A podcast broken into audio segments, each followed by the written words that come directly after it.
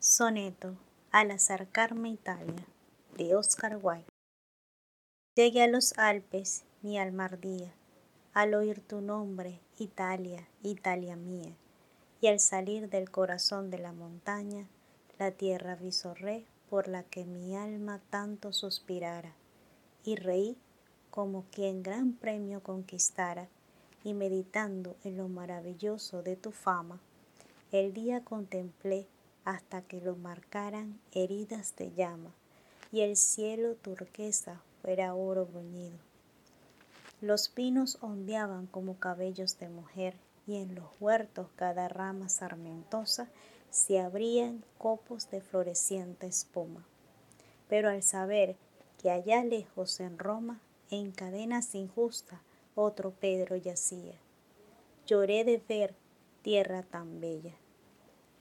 Fin.